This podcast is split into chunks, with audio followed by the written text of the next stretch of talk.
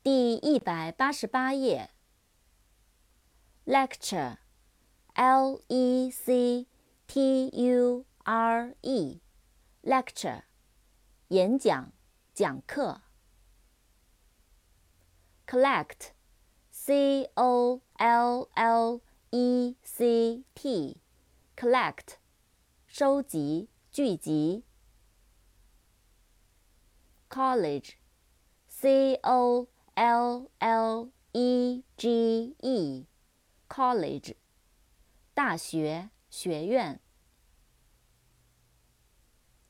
intelligence，i n t e l l i g e n c e，intelligence，智力、理解力、情报。library, l i b r a r y, library, 图书馆。